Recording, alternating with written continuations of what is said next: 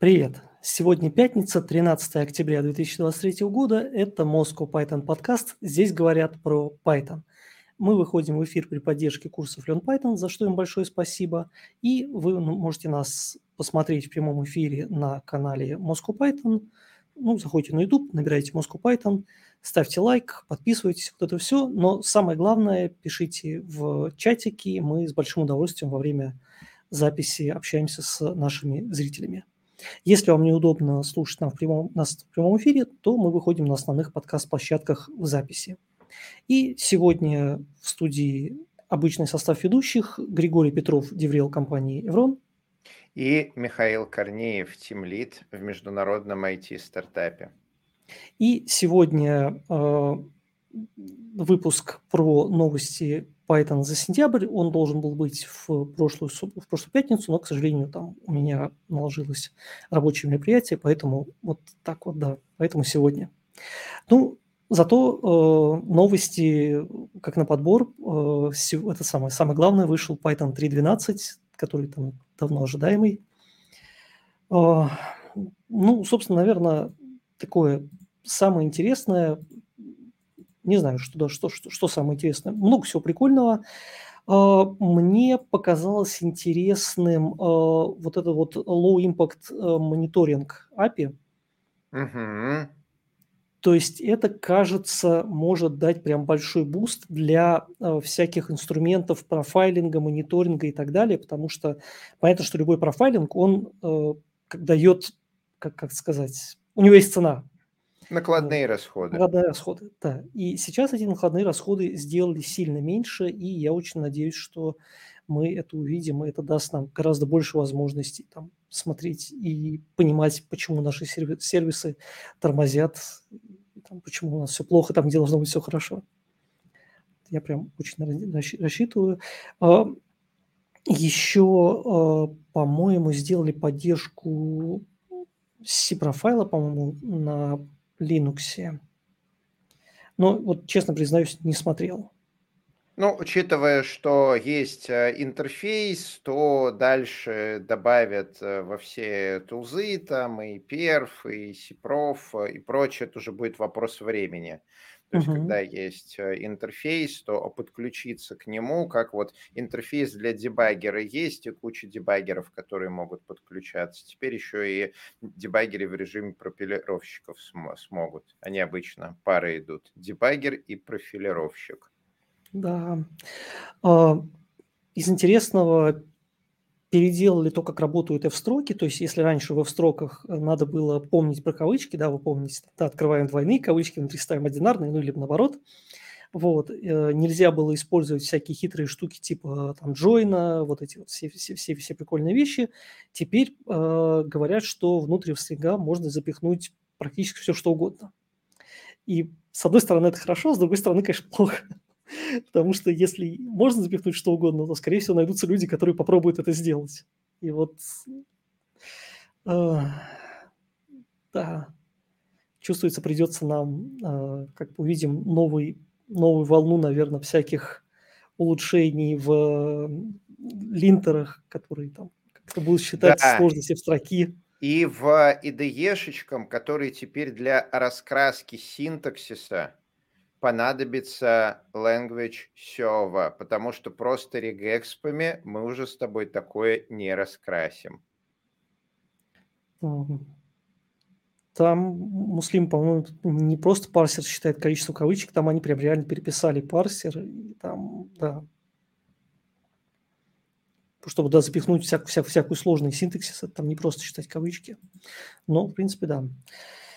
А, что еще интересного? А, Наверное, как это, сабинтерпретаторы, сабинтерпретаторы теперь гораздо более, как это сказать, независимые. То есть у сабинтерпретаторов, это на самом деле сабинтерпретаторы, это старая, старая новость, да, они, по-моему, слушай, они чуть ли не с первого питона. Да, да, да, они древние, но, но это в основном для какого-то имбеддинга, то есть это сишный интерфейс, и вот если ты используешь Python в качестве такого встроенного языка, я не помню, где у нас в геймдеве там или еще где-то, вот ты можешь для своих там внутренних каких-то корыстных целей получить доступ к саб-интерпретерам и запускать несколько виртуальных машин Python в рамках одного процесса, у каждой будет независимый. Вот теперь у них еще и независимый гил. Вот. Да. Э, интересно, независимые ли у них garbage коллекторы или нет? Вроде я, я читал, что да, что, что э, у них, у них э, большая часть стейта независимые, то есть, ну, в смысле, сделали много, чтобы у них стейт стал более независимый, чем раньше. Независимый гил, и вроде как garbage коллектор тоже у них теперь независимый. Вот это прям надо дабл-чекнуть, потому что в мире Ruby э, саб-интерпретеры, которые недавно, два года назад завезли, они как раз не взлетели по двум причинам. Но первое, очевидно, это вещь существующий код при попытке э, запустить в саб-интерпретерах первое же глобальное переменная их рушит, потому что они не могут э, shared state писать по умолчанию, нужно примитивы синхронизации использовать. И вот второе, второе, имплементация Ruby как раз на все эти sub-интерпретеры использует один garbage коллектор. И в результате, когда ты запускаешь там по количеству ядер 16 sub-интерпретеров, и они начинают там числа дробить, э, куча объектов и так далее, за счет того, что каждый из них них стопает все 16 для того, чтобы собрать мусор, по сути, это э, тот же ГИЛ и вернулся, и при увеличении количества этих саб-интерпретеров вот больше там двух-четырех, э, все преимущества, которые мы получаем за счет того, что можем в общей памяти независимо как-то выполнять рубишный код, они все съедаются тем, что эти саб-интерпретеры друг друга останавливают, чтобы собрать мусор. Да. Ну вот А понимаешь, э, вот тут вот, прости, что перебиваю, вопрос в том, что если у тебя shared state, то не очень понятно, как делать э, garbage коллектор, который будет независимый. Вот понятно, Там, как это будет с NoGill, а как это сейчас? ну, да, ну там, там стоит, стоит сейчас, там я, я просто там читал changelog, и стоит, стоит много, там силь, силь, сильно разделили, то есть там как бы какие-то штуки, которые раньше были в общем стейте, вынесли в interpreter state. Вот, э, Что бы, я могу сказать?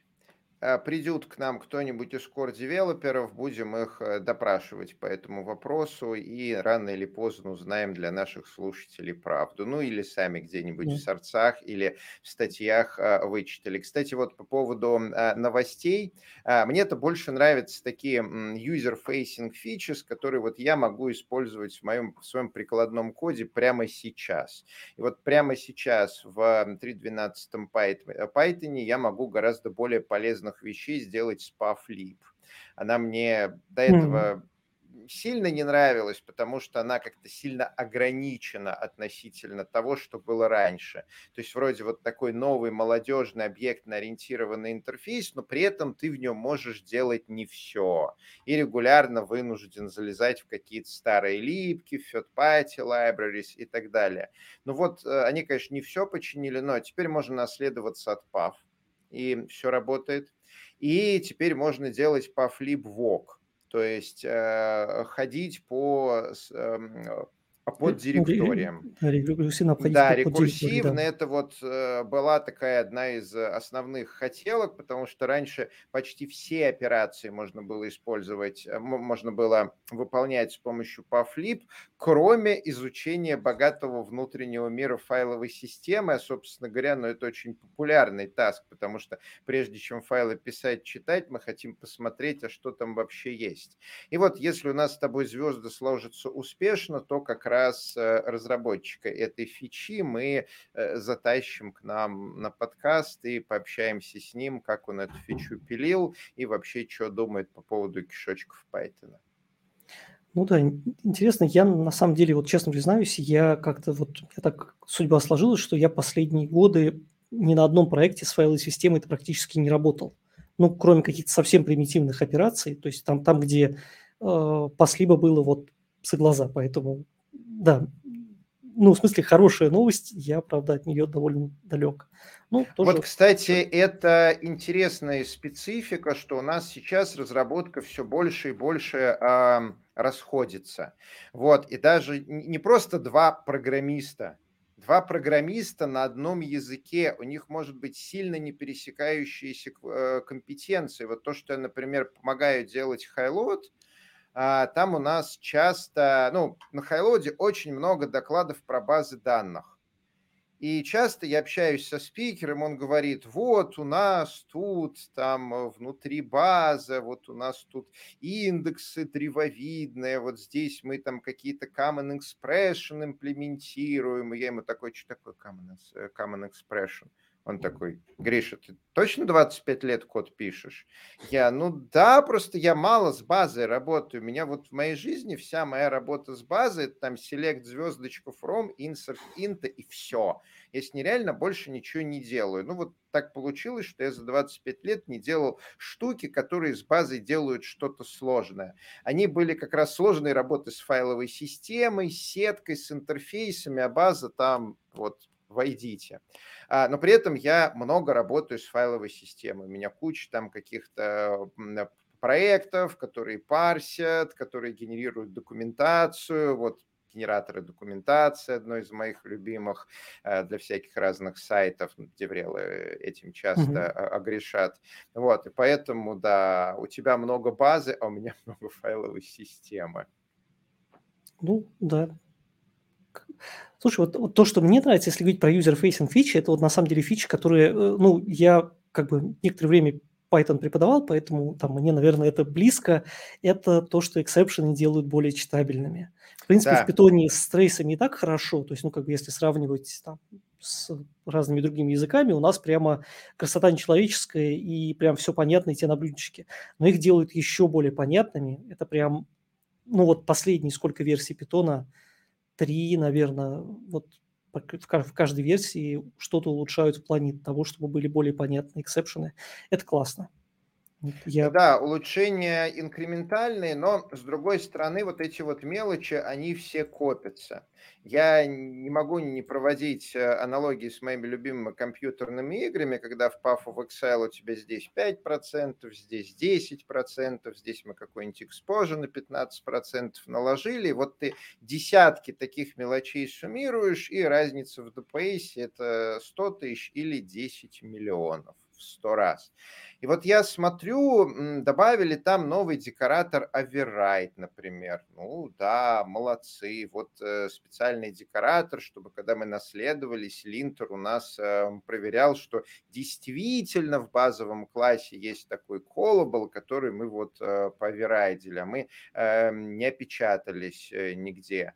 А, добавили в тайпинг новый TypeDict, с помощью которого можно аннотировать вот эти вот две звездочки, э, keyword ax. Да, можно аннотировать теперь э, кварги, там не то чтобы самый тривиальный синтаксис, но для библиотек и какого-то стабильного кода для работы с Legacy, это прям какие-то фичи, которые мы хотим э, иметь. А добавили новый синтаксис э, декораторов, вот вместе с тайпом там добавили сейчас, а, э, как оно а, называется, оно называется type var, PEP 695 а. type parameter syntax. Вот, да, теперь мы можем после какого-то идентификатора, если этот идентификатор безопасный, то есть идет там после def, или после класс, то есть понятно, что это за идентификатор, мы можем в квадратных скобочках его как бы индексировать, но на самом деле не индексировать, на самом деле мы знаем, что мы в Python так типы указываем, и написать там другой идентификатор, например, t, который для типов. И вот дальше этот новый идентификатор мы можем использовать везде, где мы можем указывать типы, для того, чтобы описывать э, дженерики. И это позволяет нам не писать type var.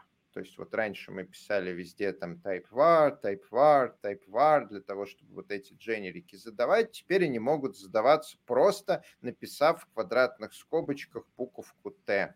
ну или там какие-то другие буковки, которые мне нравятся. Я помню, когда я писал на плюсах, у меня там был такой-то набор этих буквок. Вот. А, Т, конечно, была основная. Я уж, кстати, забыл, какие там я а, еще использовал. А, но не IG, там какие-то другие были. И вот к чему это все. Добавили новое ключевое слово soft, по-моему, ключевое слово type, с помощью type, которого теперь можно вот э, вместо type 2 тоже type um, алиасы делать. И знаешь, это все складывается. И если они будут с такой скоростью добавлять, то годика через 3-4 мы с тобой будем смотреть на пайтоновский код и что это, Берримор? Вот, вот что, это, что это тут все нагорожено-то такое страшное? Примерно как я сейчас смотрю на код TypeScript. Когда ты смотришь в код и понимаешь, что он вот он непростой. Это прям вот заморачиваться надо, воскуривать документации, точно разбираться, что какая штука значит. И вот нам, конечно, как питонистам очень нравится, что Python, он слоистый язык, он как качан капусты. Снаружи он простой, но можно снимать внешние слои. И вот тем глубже в Python, тем он толще. Чем там, тем там больше интересного. Но вот я боюсь, не придем ли мы к такой ситуации, когда через несколько лет вот эти вот небольшие улучшалки, добавляемые в Python каждый год – сделают язык настолько сложным, что для нас это норм, а для начинающих разработчиков это станет чем-то неподъемным. И чтобы читать код, который вот в компании пишется, человеку придется, ну, годами это все воскуривать и забивать себе в долговременную память. Я прям опасаюсь. Ну, слушай, тут вопрос все равно человеку там, если он придет туда, где код пишут хорошо, там же все равно будет много всяких э, концепций, даже не, не, не говорит, да, даже, даже, даже фиг с ними с типами, да, там какие-то, не знаю, паттерны проектирования, да, там человек там должен понимать, когда ему там объясняют, что там вот здесь мы там какой-нибудь, я даже не знаю, какой-нибудь ну, синглтон, да, вот там говорят, вот, вот, вот, вот синглтон используй, вот, ну, понимаешь, как бы, если человек никогда со всем этим не сталкивался, ему все равно придется у себя в голове много всего нового уложить. И тут, мне кажется, вопрос, вот, понятно, есть какой-то learning curve, там, как-то кривая обучения, и uh-huh. у питона она довольно пологая, надо сказать. Но при этом понятно, что чем более сложные ты вещи будешь делать, тем больше, она просто длинненькая, да, то есть она довольно пологая, но довольно длинненькая. Вот. Ну, ну и да, с уступчиками, конечно. То есть э, другое дело, что дальше, ну, как бы это баланс. Мне кажется, что вот там, ну, просто когда ты работаешь с хорошо типизированным кодом, какие-то штуки тебе просто, я не знаю, ИДшечка подсвечивают, что вот тут ты, дорогой мой, какую-то хрень делаешь. И ты смотришь, и реально, блин, я какую-то тут хрень делаю. Понятно, что большинство таких вещей, оно просто там на уровне интерпретации, там, ты, если, там, не знаю, не тот тип прокидываешь, и дальше оно у тебя просто упадет, но это же в лучшем случае, да, хуже, если не упадет, да, там, мы все любим ситуации, когда ты не тот тип передал, а все сработало как надо. Только с точки зрения, да. зрения бизнес-логики фигня получилась.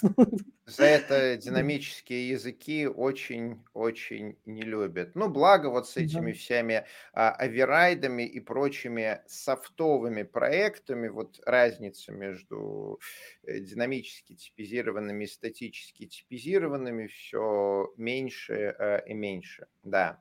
А еще в 3.12 Python выпилили dist2tils, Э, маленький шажок на пути к улучшению системы работы с зависимостями, потому что, конечно, вот это вот сетап Py, который сколько, это, по-моему, 95-й год, когда Walls of um, Parnassus переделывали, или 98-й, ну, в общем, какие-то такие очень древние времена, в общем, где-то вот то ли до 2000-х, то ли после 2000-х, э, я когда-то рассказывал, но, конечно, уже все забыл. И вот этот вот setup.py, он просто отравляет все, то есть, ну, не получается деревья зависимости резолвить, потому что тебе нужно все скачивать и все выполнять.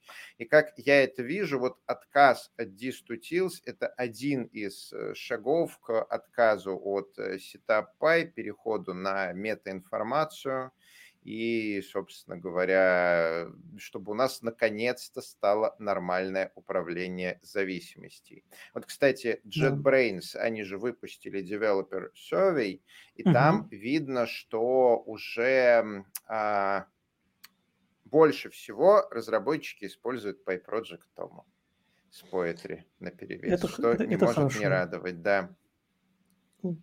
Да, я, я, за, я, я за PyProject Tom, я не совсем за Poetry, у меня к ней есть вопросики, но это уже вкусовщина. С другой стороны, хорошо, когда есть варианты, а не как раньше.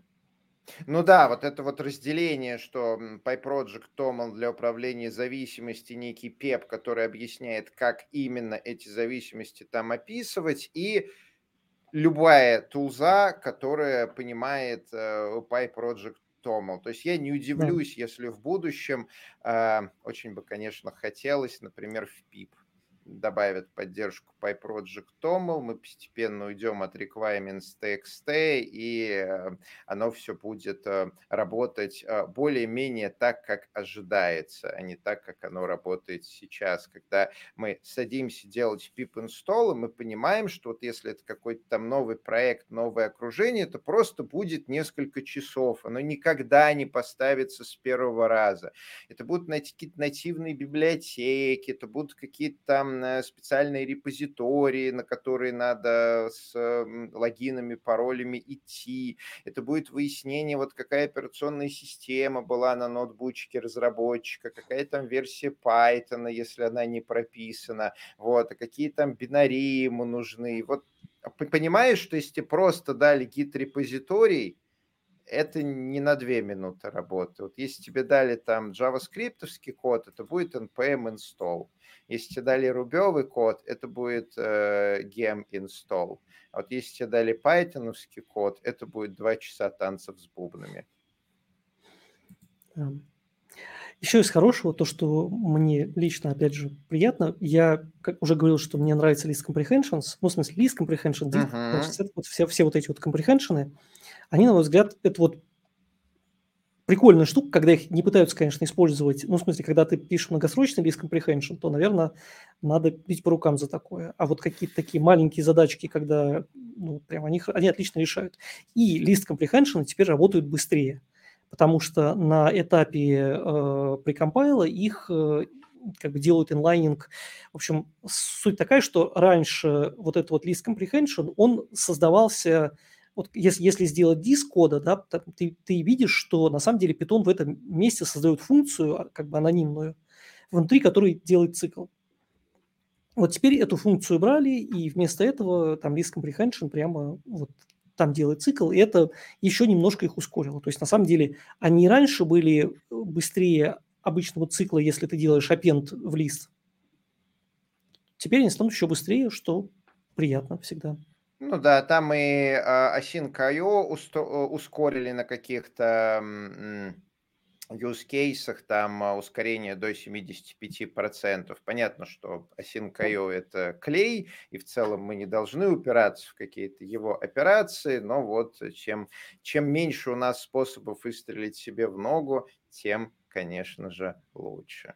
Ну, я вот, может быть, на этих выходных у меня есть один кейсик, который ну, просто там, э, там как раз э, async такой сервис маленький, который там пишем, пишем в кавку, читаем кавку. Вот э, я хочу проверить, как, как, как эта будет, штука будет работать на 3.12.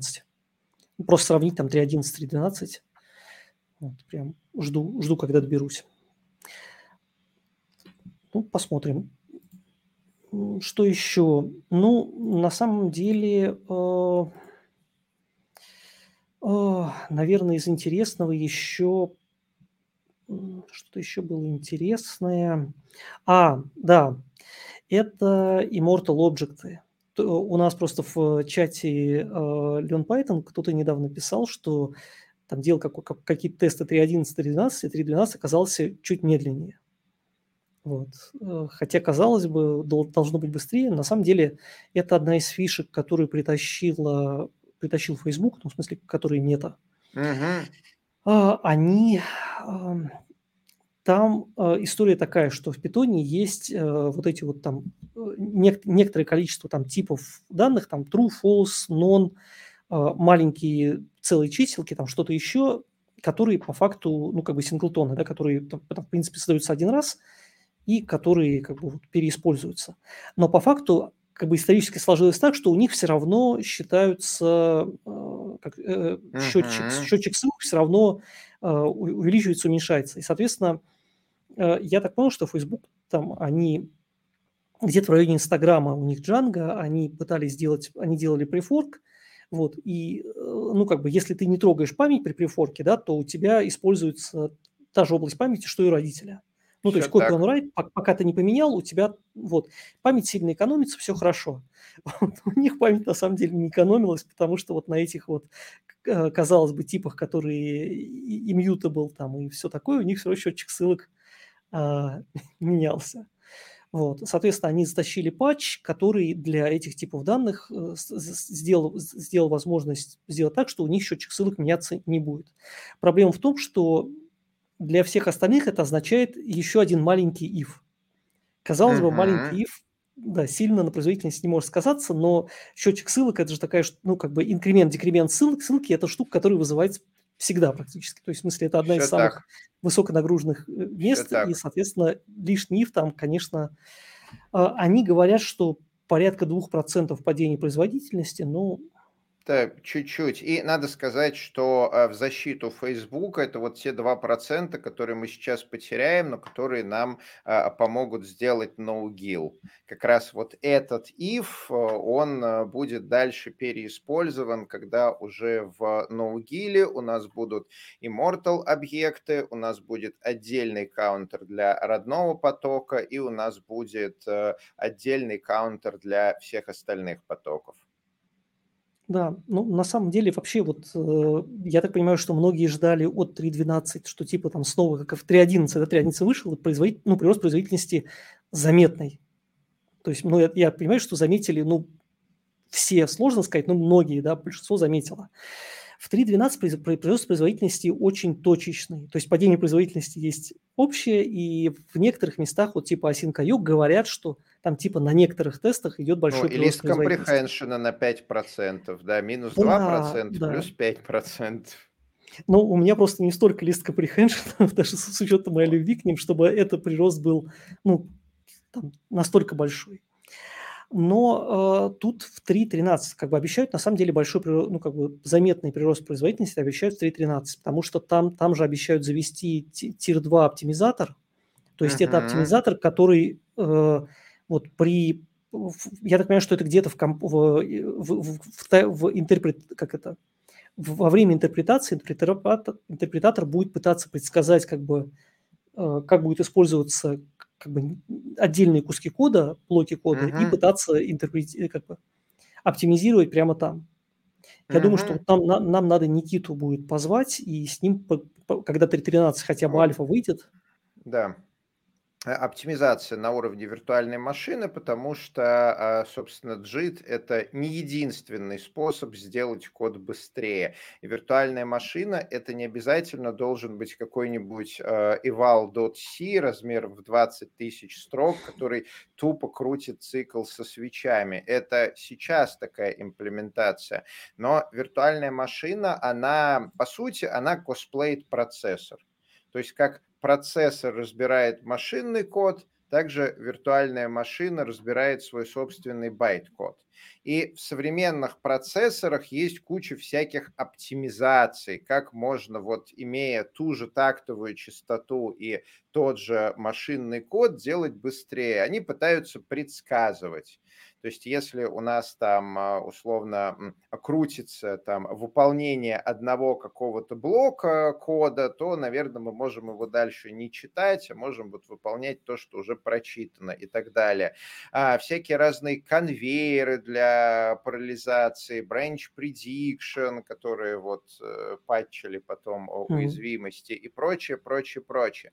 И вот виртуальную машину, конечно же, это все тоже можно запихнуть. То есть это не обязано быть какая-то тупая фоннеймовская виртуальная машина, которая просто вот цикл крутит и пуш-поп делает на стейке.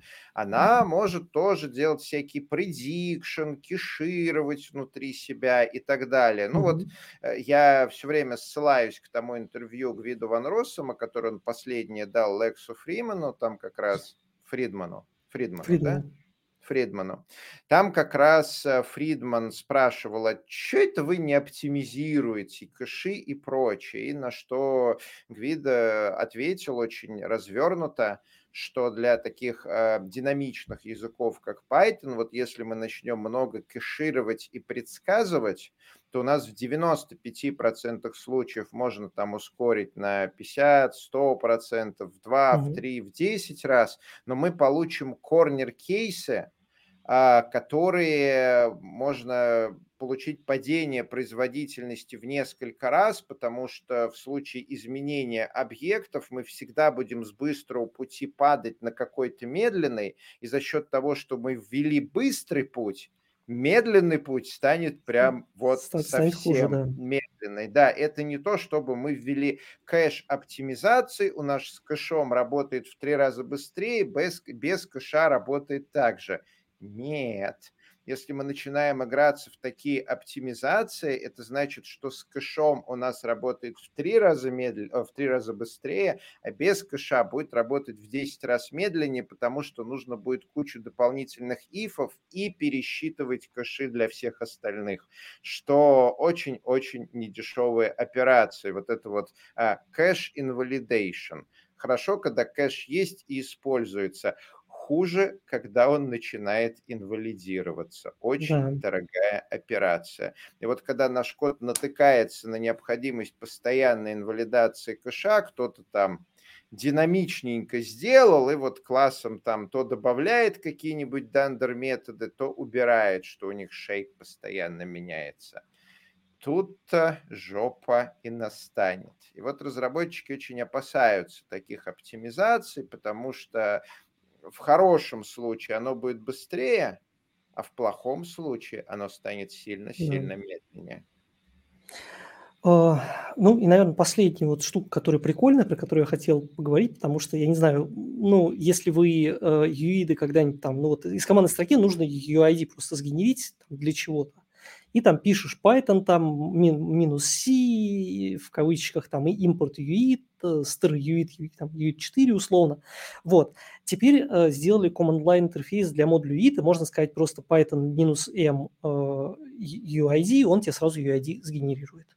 Вот. Ну, такая мелкое удобство. Вот тоже прикольно, что о таком люди думают, потому что, ну, действительно, меньше писать, удобнее использовать. Да, и для SQLite тоже сделали в модуле SQLite эм, поддержку из командной строки каких-то базовых операций. Но, насколько я понимаю, это, конечно, не э, замена вот этого SQLite 3 command line, который там и CLI предоставляет, и кучу функций и так далее, но это возможность сделать какие-то там базовые операции над базой.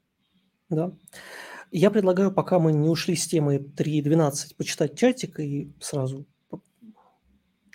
Так, э, кто-нибудь сравнивал скорость работы в строк в 12 в 11 версии? Я про такое не слышал. Но, опять же, вот если кто-то захочет сделать тест, будет интересно ознакомиться с результатами, поэтому если как бы вдруг а, учитывая, время. что это на этапе evaluation, то есть оно один раз все парсится, а потом у тебя тот же байткод, что был раньше, только теперь внутрь могут быть запихнуты более сложные объекты. Я думаю, что скорость именно выполнения нашего кода не должна уменьшиться, потому что байт-код там точно такой же. Просто теперь внутри могут лежать более сложные штуки, если мы их туда положим. Так что ваши старые F-строки будут работать точно с такой же скоростью в 3.12, как и раньше. Ну да, теоретически, учитывая, что парсер там хорошо переписали, теоретически там он может работать быстрее, это время, как это, время старта может, ну то есть когда у тебя в, самый, в байткод сгенерируется, но это, мне кажется, вряд, вряд, вряд, вряд ли кто-то всерьез это считает. Ок. Ну, вообще было бы интересно, про, как бы это, это на, на, на наша гипотеза, по идее, ну, как бы было бы интересно проверить. А, Никиту про 3.12. Ну, у нас мы с Никитой говорили про 3.12 в одном из предыдущих выпусков, поэтому я на самом деле хочу, вот когда 3.13 хотя бы там альфа, там первая, вторая выйдет, вот тогда поговорить с Никитой про что там интересного. А, самый главный вопрос, как скоро все большие библиотеки применят новшество 3.12. Я вангую, что к 3.14 фишка 3.12 перенесут в код на продакшн. Это Шамиль... Шамиль, Шамиль, мне кажется, ну то есть смотри, я, мне это кажется, что нам важно, когда библиотеки станут совместимы с 3.12. То есть если они используют там что-то, что в 3.12, не знаю, deprecation и так далее, ну да, но это обычно происходит довольно быстро, надо сказать. Опять же, за все библиотеки не скажу, но вот там такое массовые, они обычно довольно быстро поддержку питона, потому что, ну вот, не знаю, вот тут, тут пятая, вы, вышла альфа пятого джанги, и там уже 3.12 заявлен поддержка. Мы ее обсуждать не будем, потому что альфу обсуждать не очень интересно, подождем хотя бы. Да. Ну вот, да а какие-то фишки, ну, то есть там какой-нибудь инлайнинг этих самых без э, компрехеншенов, ну, что там, там ничего поддерживать не надо. Э, тай, тайпинги, ну, там тайпинги такие довольно замороченные кейсы, и вряд ли у многих болит из-за того, что их библиотека там там болит, что библиотека не типизирована, вот это там бывает, да? Там надо какие-нибудь стабы ставить. Это, ну, это другое. Без ГИЛ придется вручную думать о блокировках объектов для корректной работы с ними. Ну, давайте подождем, чтобы узнать, как вообще будет без ГИЛа, потому что пока... Да. Я могу поспекулировать, что, а, смотрите, сейчас мы, конечно, можем сделать какой-нибудь глобальный список и из двух потоков начать в него писать но это будет э, такое, э, без ну, э, примитивов так себе идея, синхронизации, да. да, это очень так себе идея. Поэтому тут вопрос в том, что код сейчас, который без примитивов синхронизации, он дает undefined behavior, то есть, ну, происходит что-то версии Python с э, отключенным гилом этот код будет просто выдавать exception. В каком-то смысле это, наверное, даже лучше иметь exception вместо undefined behavior. С другой стороны, понятно, что это сломает весь текущий код, который вот э, такой мультипоточно странный, так назовем. Так что да, а весь существующий неправильно написанный код, оно, конечно, сломает и разработчикам библиотек э, и какого-то продакшн-кода придется вносить примитивы синхронизации, просто потому что то, что у них сейчас как бы работает, это на самом деле у них эм, работает по совпадению. Вот, потому что, ну, когда в несколько потоков мы обращаемся к какому-то одному объекту, нам в подавляющем большинстве случаев нужно это синхронизировать, иначе стейт объекта относительно каждого конкретного потока будет не определен. А, так что это не такая страшная беда, как вот прямо она выглядит, когда начинает ломаться неправильный код. Ну и да, и как бы, понимаешь, вот это ломаться код, вот тут э, пример с Async.io, да, то есть, ну, типа, мы все знаем, что когда ты в Async.io пихаешь э, синхронные какие-то вызовы, то у тебя луп останавливается, и, в общем, польза от Async.io становится, ну, как бы уменьшается, так скажем. И при этом у тебя нет простого способа это проверить, да, то есть у тебя нет в Async.io какой-нибудь, я не знаю, там, линтера, какого-нибудь ключа, который бы сказал, что вот здесь у тебя все плохо. То есть поставил там какой-нибудь, я не знаю, таймслип, то все, у тебя спят, спят все, все, все, все, все твои крутиночки будут спать вместе. И, ну, тут, тут действительно то, что Гриша говорит, гораздо лучше, если у тебя будет как-то глобальная возможность ну, в, в, в, в, тредах твоих узнать, что что-то у тебя, что ты делаешь не так. Следующий а... очень интересный вопрос. Э, про асинхронщину. Вот что ты, вот что ты думаешь, как только завезут ноугейл, асинхронщина уйдет в прошлое или нет? Ну, хороший вопрос. Мне кажется, я, ну, как бы, если ГИЛ перестанет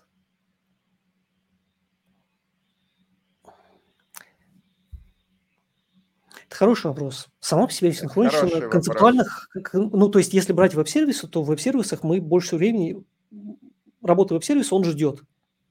Потому что мы пошли в базу данных, и мы ждем I.O. Мы пошли в Redis там кэш забрать, мы ждем I.O.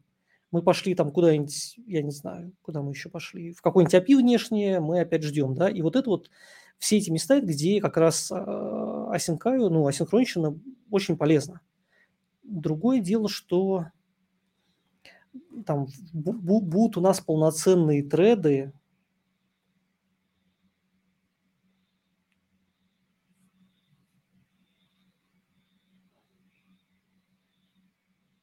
Блин.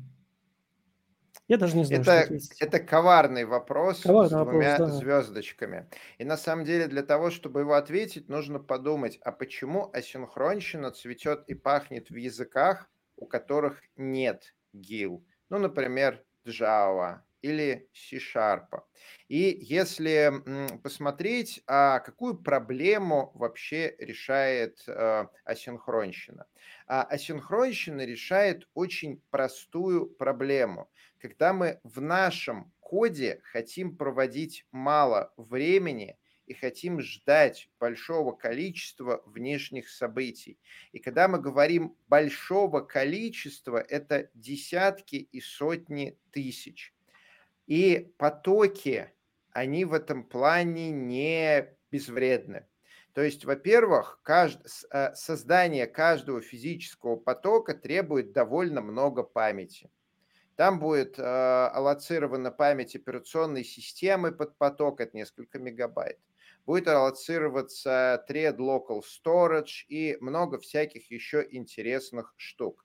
Когда у тебя 16, 32, 64, 128 потоков на там 60-ядерной системе с, с терабайтом памяти, тебе плюс-минус несколько гигабайтов на этих потоке не парит, когда ты там занимаешься каким-то числодроблением.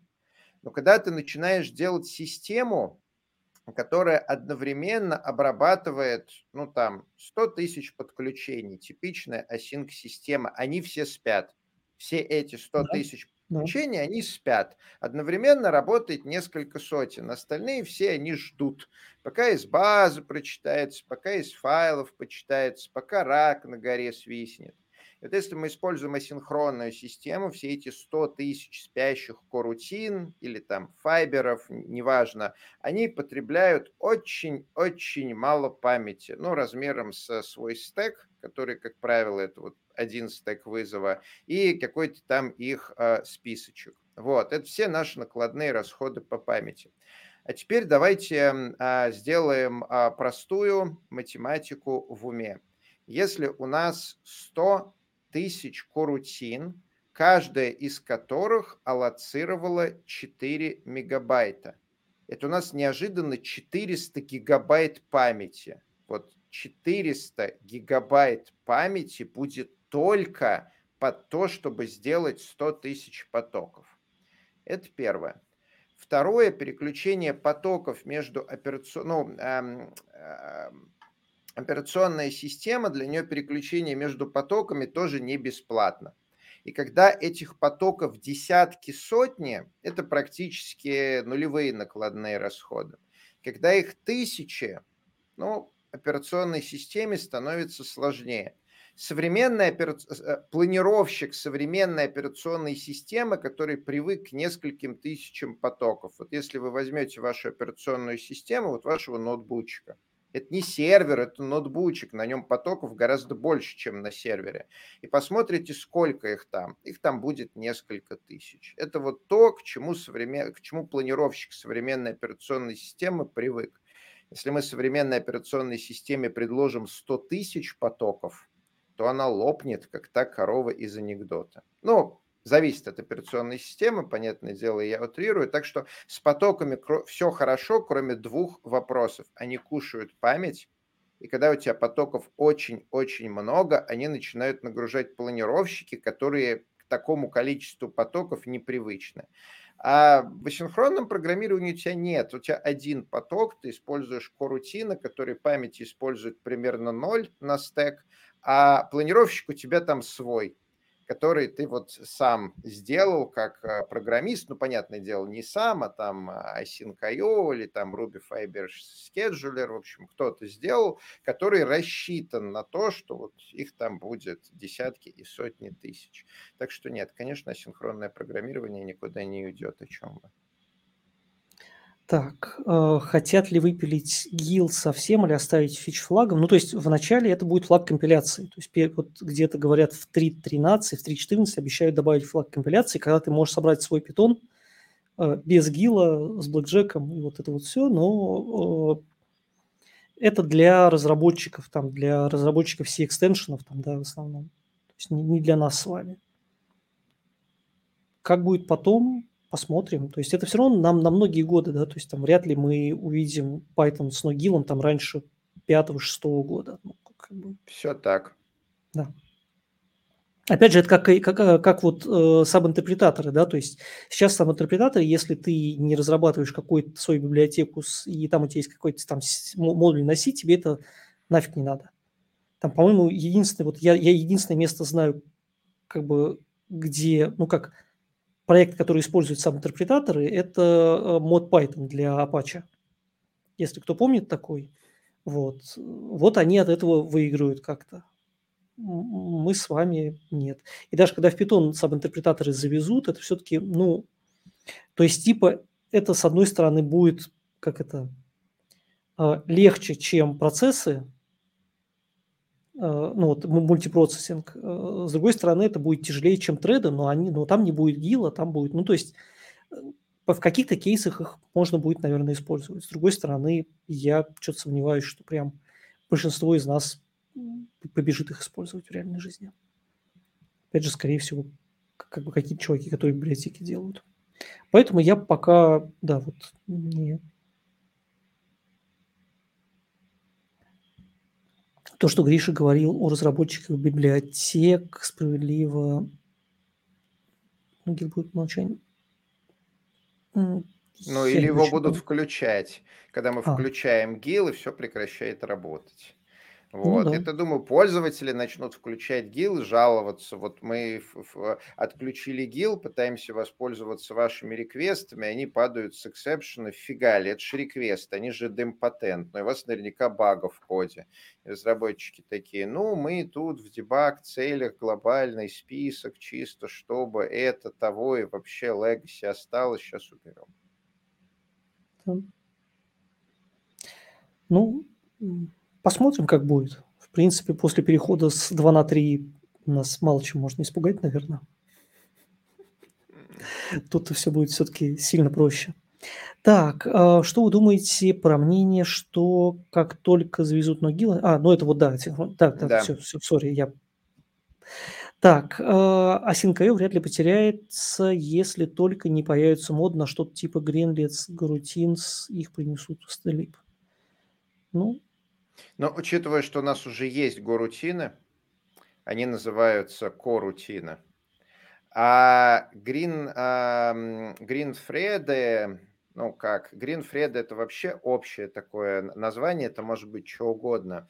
А если про файберы, то файбер это такой низкоуровневый примитив операционной системы, его обычно как раз используют для того, чтобы сделать корутины.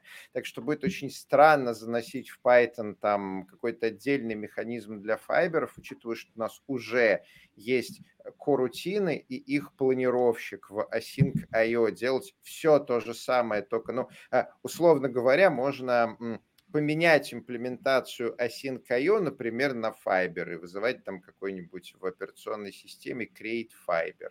Но никто это не захочет делать, потому что не все операционные системы поддерживают нативную api для файберов, а для того, чтобы имплементировать файберы, если операционная система тебе их не предлагает, это нужно писать много ассемблерного кода, э, сохранять там, восстанавливать вручную стейки, ну и как бы зачем?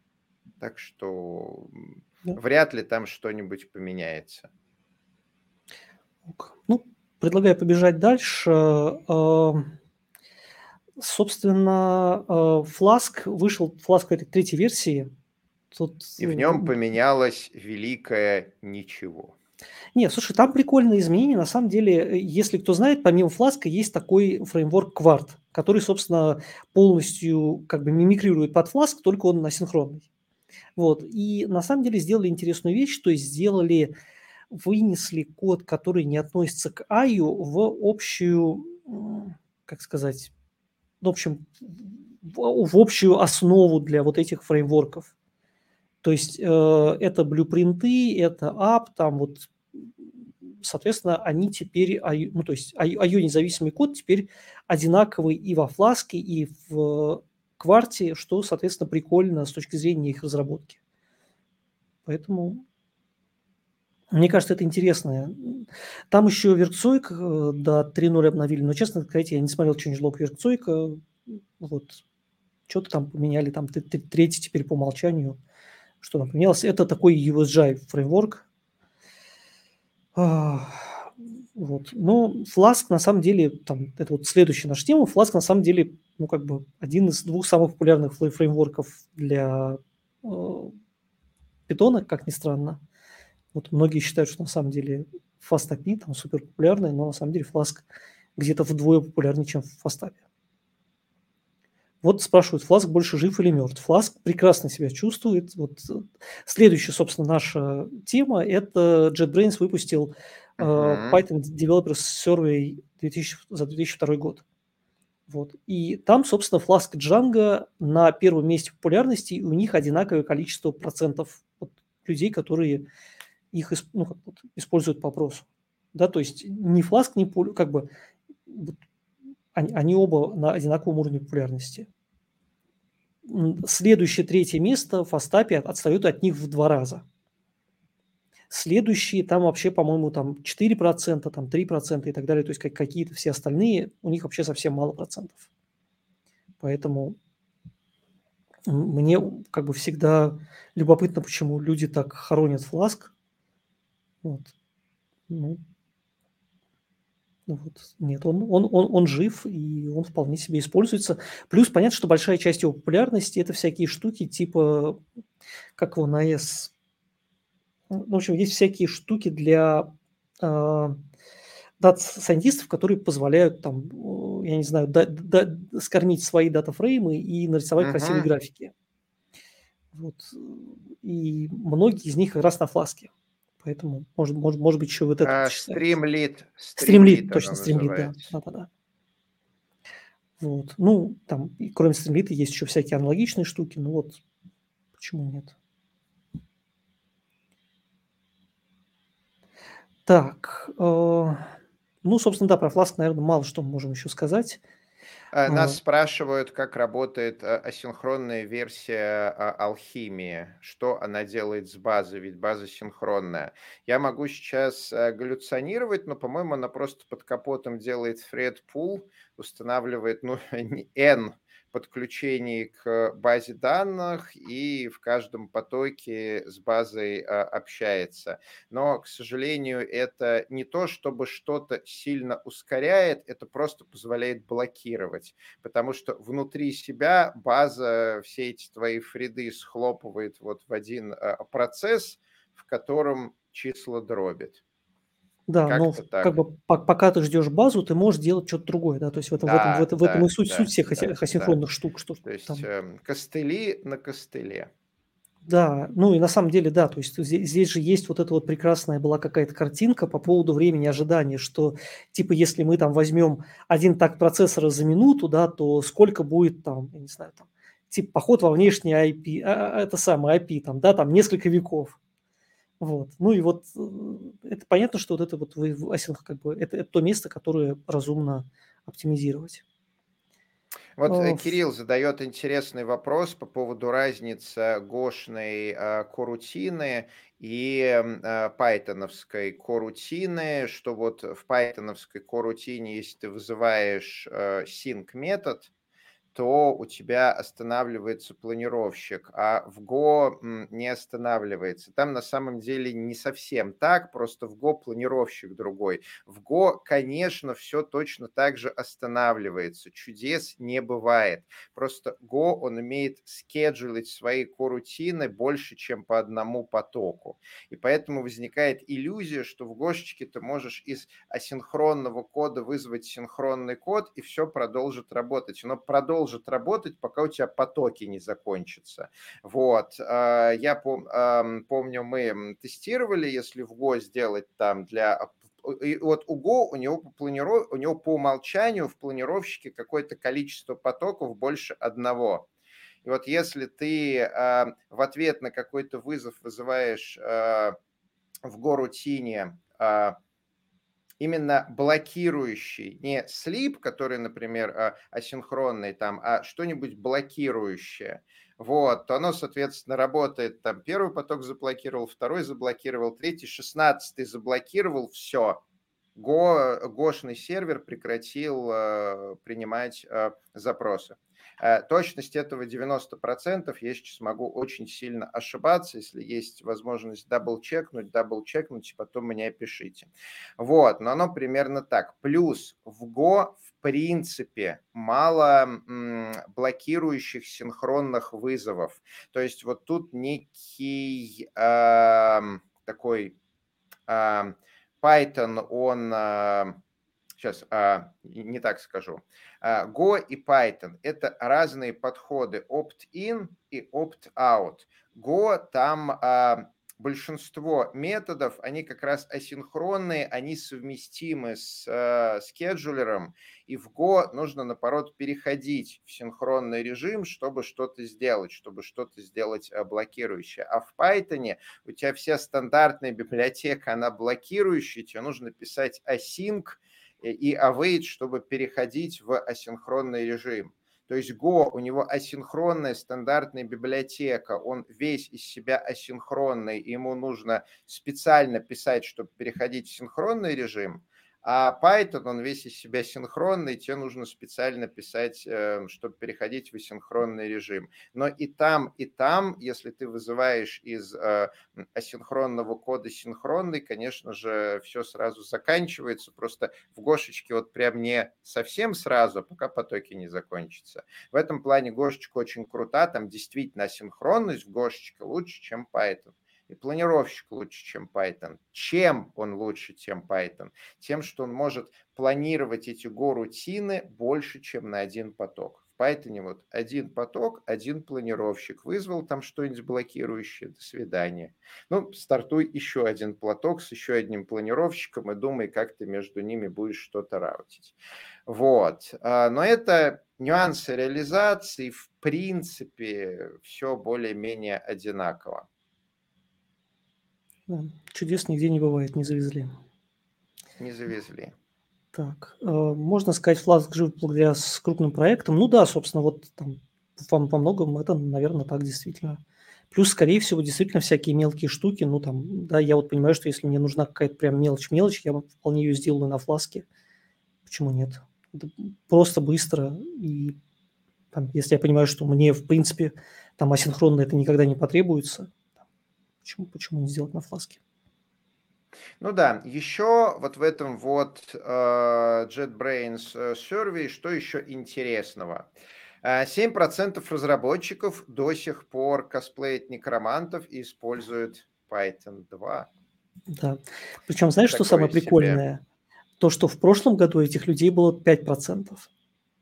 То есть это на самом да, деле оно немножко интересно. подросло. Но это, видимо, за счет общего роста популярности Python больше людей стало работать на каких-то legacy проектах и сталкиваться ну, там с э, каким-то э, старьем. А, если, если бы мы были журналистами, я бы прям в заголовок, знаешь, в 2023 году Python 2 стал на треть популярнее, чем в 2022 году. Тыдыщ. Хорошо, что мы не журналисты. Ну, то, что PyTest э, самый популярный, больше 50% опрошенных, это понятно. Меня вот удивляет, что 20% питонистов используют ТК-интер.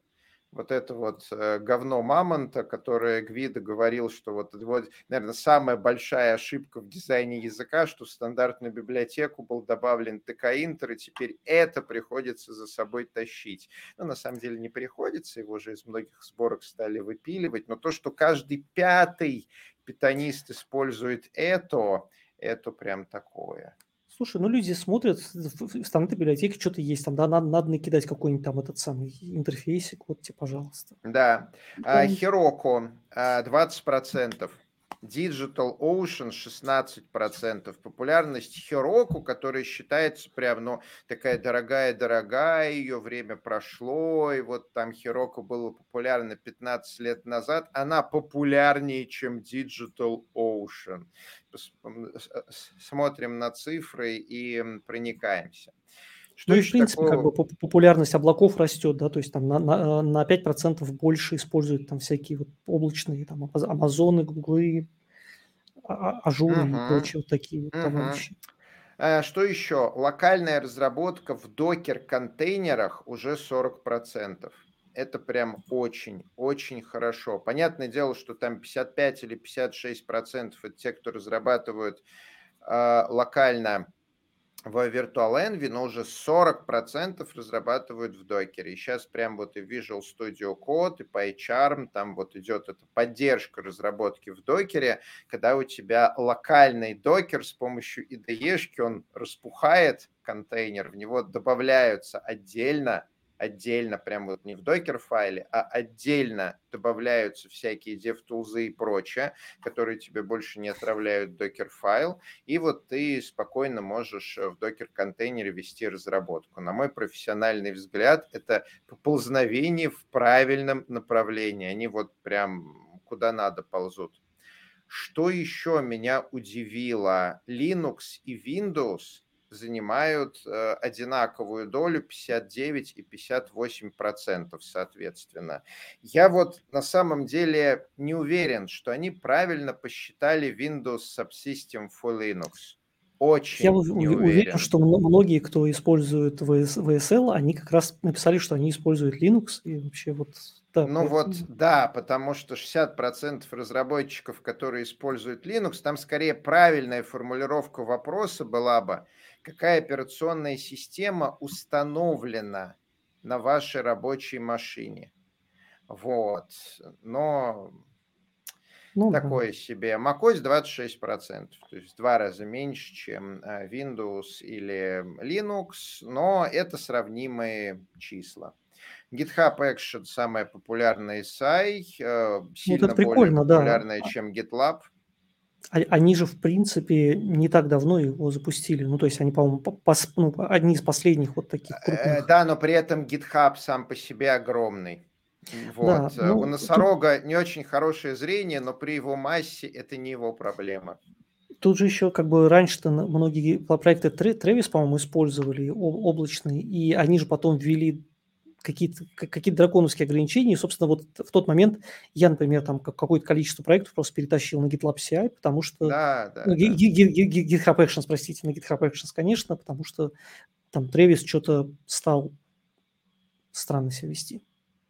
Ну и, наконец, Poetry на первом месте по тулзам для работы с зависимостью, на втором PipEnv, на третьем PipTools, что меня несказанно радует. Больше PyProject TOML для бога зависимостей.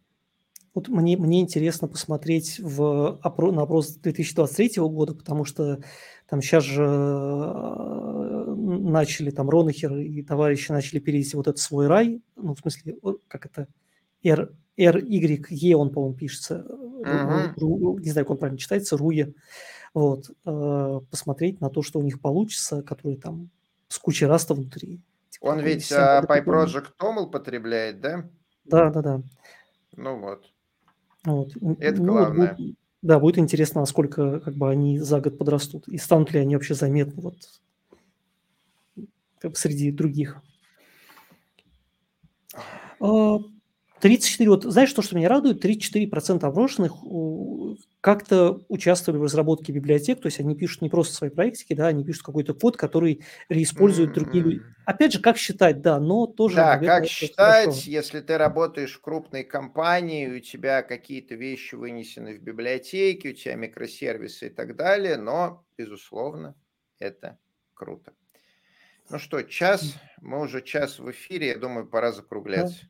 Ну, последнее, наверное, да, из интересных, которые вот у меня вот самых новостей, это Microsoft добавили в Excel э, редактор Python.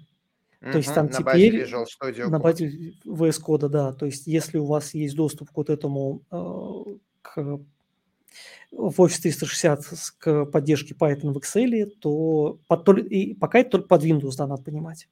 Вот. У меня Mac, поэтому я как это недостоин вот, судя по скриншотам, по видео, выглядит прикольно. То есть прямо у тебя сбоку открывается, ну вот, нормальный панель КВС кода, и ты там можешь писать код. Вполне себе прикольно. А, а как, как, как Рош читается. Понятно, прикольно. А, ну, собственно, можем... Да, давайте перейдем к вопросам в чате, если что-то еще осталось. Заметили ли вы, что поддержка open source проектов ухудшилась? Мне кажется, что разработчики стали больше работать за деньги, чем open source. Не, сейчас наоборот, open source на подъеме. Огромное количество компаний используют open source просто для диверсификации рисков. Появились новые бизнес-модели для open source, появились Foundation. Вот то, что, например, Python а, Foundation нанимает full-time разработчиков для работы в open source. Это новый тренд, который э, бесконечно радует. Ну и да, теперь все больше разработчиков работают над open source за деньги потому что наше общество для трекания, кто кому сколько пользы принес, использует деньги. У нас пока нет других способов это трекать, извините, и вряд ли в ближайшем будущем а, а, появится. Поэтому если человек работает не за деньги, это очень странно. То есть тогда другие люди не подтверждают, что он им приносит пользу. То есть, конечно, можно у себя в голове там отрекать, что вот там я помогаю бездомным, я приношу пользу. Или я, наоборот, доначу деньги. Вот я у себя в голове считаю, что я приношу другим людям пользу. Но вообще такой дефолтный способ в нашем обществе показать человеку, что он молодец. Он полезную штуку сделал, это дать ему денег. И то, что сейчас за open source платят, это вот, ну, все работает так, как оно было изначально организовано со, со скольких пиар можно считать, что человек работает в OSS проектах? Тут скорее не с пиара, тут как бы если ты работаешь, то это какой-то вот, ну, там не знаю, как вот в, в Django, например, есть Django Fellows, да, то есть есть чуваки, которые там реально нанимают, и у которых основная задача это типа, там, не знаю, ревьюить чужие пиары, там, закрывать тикет, да, и это, наверное, ну, не та работа. То есть в open source ты часто закрываешь тикеты, которые там либо у тебя болят, либо которые тебе прикольные. А если тебе надо там просто, вот, понимаешь, ты заходишь на GitHub и начинаешь как бы ревьюить чужие пиары, многие из которых, как бы сказать, помягче, э, спорного качества, да, то это... Спорного. То есть всегда как бы платят часто за ту работу, которую, ну, никто не очень хочет делать бесплатно. И это разумно иногда платят, вот в, Python сейчас как бы и в Python, в папе наняли э, этих чуваков, которые занимаются безопасностью, это тоже классно, что их наняли за деньги, потому что они могут этим заниматься вот full time и фокусируются только на, на этой задаче. То есть безопасность – это тоже не та штука, которую как бы вот такими наскоками, знаешь, кавалерийскими хорошо делать. Поэтому тут, да, Дмитрий спрашивает, что вот OpenAPI CLI имеет баги, которые никто не фиксит больше года. А, огромное количество проектов, где баги не фиксятся. Это э, чаще всего связано не с неким глобальным трендом, что вот люди начали меньше интересоваться open source. Это скорее связано с этими проектами. У нас же есть очень простой механизм. Мы у любого репозитория э, заходим на вкладку Trends и смотрим, сколько людей конкретно вот этим э, репозиторием э, в него контрибьютит. Я могу показать на самом деле, э, как это делается. Сейчас, э, share screen. Так, и я хочу пошарить, да, я хочу пошарить, э, видно ли мое окно. Вот я его вывел. Да, а, ты его вывел. Окей, а давайте а, зайдем на какой-нибудь well-known репозиторий, например, Flask.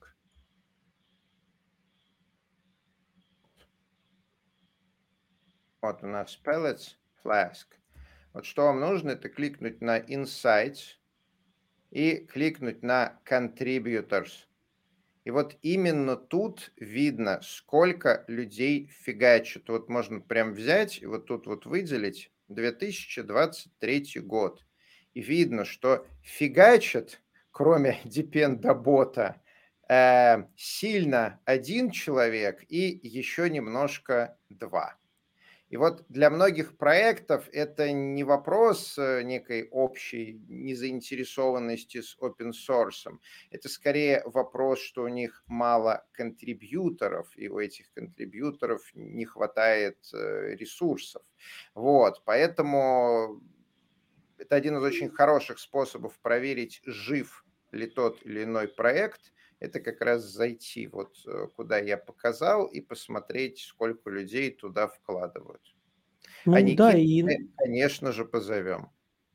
Ну вот мы, мы, мы, например, ну то есть вот я не знаю, я вот тут э, там на работе большой проект там а, как бы переводил на 3.10 как раз, и там как раз там всякие зависимости, часть которых видно, что уже мертвые, да, и какие-то вещи мне про- проще выпилить из проекта полностью, там, чем писать туда пиары, чем пытаться туда протолкнуть, что там поддержку, там, не знаю, 3.10, 3.11 питона, ну, просто потому что, не знаю, они для нас не настолько важные, там, да, а вот как, как, какой-нибудь там есть, например, такой, такой сервис интерком, чатики, да, такие, и вот у них питоновская обертка для интерком API, она мертвая уже несколько лет. Вот мы сейчас там у себя пишем свою, и, может быть, мы ее как раз за, за open source. Вот опять же, просто, видимо, никому не, не надо настолько, то есть, чтобы этим заниматься. Поэтому если вот это вот OpenAPI, API, CLI, Дмитрий, если там кажется интересным, то всегда же можно, там, не знаю, написать монтейнеру, сказать, я хочу там монтейнеры, или просто там приносить свои пиарчики и так далее, если монтейнер живой. Ну, то есть это как бы всегда вопрос как бы, на, на, насколько ты, если ты сам не готов в проект контрибьютить, то, возможно, и всем, ну, как бы, мало людей, которым он настолько важен, чтобы действительно этим заниматься. Все так. О, про обсуждение монетизации ОСС в России в нынешнее время, да, будет интересно. Может быть, действительно интересная тема. Можно его закинуть в Никиту. Да. А, ну, написано на, на Яве, нужен фронтендером, ну, тогда, да, понятно, что тут могут быть сложности. Но это часто, знаешь, еще бывает, когда вот э, я просто такое видел в нескольких проектах, когда есть основной монтейнер, который он тянет проект, а потом он переходит, например, там, на какой-нибудь другой язык, там, не знаю, начинает писать на Go. И понятно, что, да, ему дальше это неинтересно поддерживать. Или уходит в какую-то другую область, и эта библиотека ему просто все так. Ни к чему. Да, жизнь, жизнь такова. А, что ж, я думаю, что мы сегодня... У нас сегодня было мало темы, мы думали с Гришей, что мы сегодня быстро... 10-15 э, минут отстреляем. Но, похоже, все не так, и э, мы довольно долго говорили. Э, спасибо большое, что были с нами. Я надеюсь, что было интересно. Это был Moscow Python подкаст. Здесь говорят про Python. С вами был Деврел компании Врон Григорий Петров. И тимлид в международном IT-стартапе Михаил Корнеев. А, мы выходим в эфир при поддержке курсов Learn Python, за что им большое спасибо. Мы выходим на YouTube а, в прямом эфире и в записи на основных платформах. А, ну и следующие выпуски, следующие выпуски 20 октября мы с Николаем Свиридовым поговорим про обучение в IT, а 3 ноября будет новостной выпуск. Ну и дальше будем рассказывать, что будет дальше. На этом всем спасибо. Увидимся. Пока. Подписывайтесь на наш канал, ставьте лайки. Это очень важно, чтобы Ютубик рекомендовал нас другим людям, набегало больше слушателей, задавало интересные вопросы, приходили новые гости и вот это вот все. Пока-пока. Пока.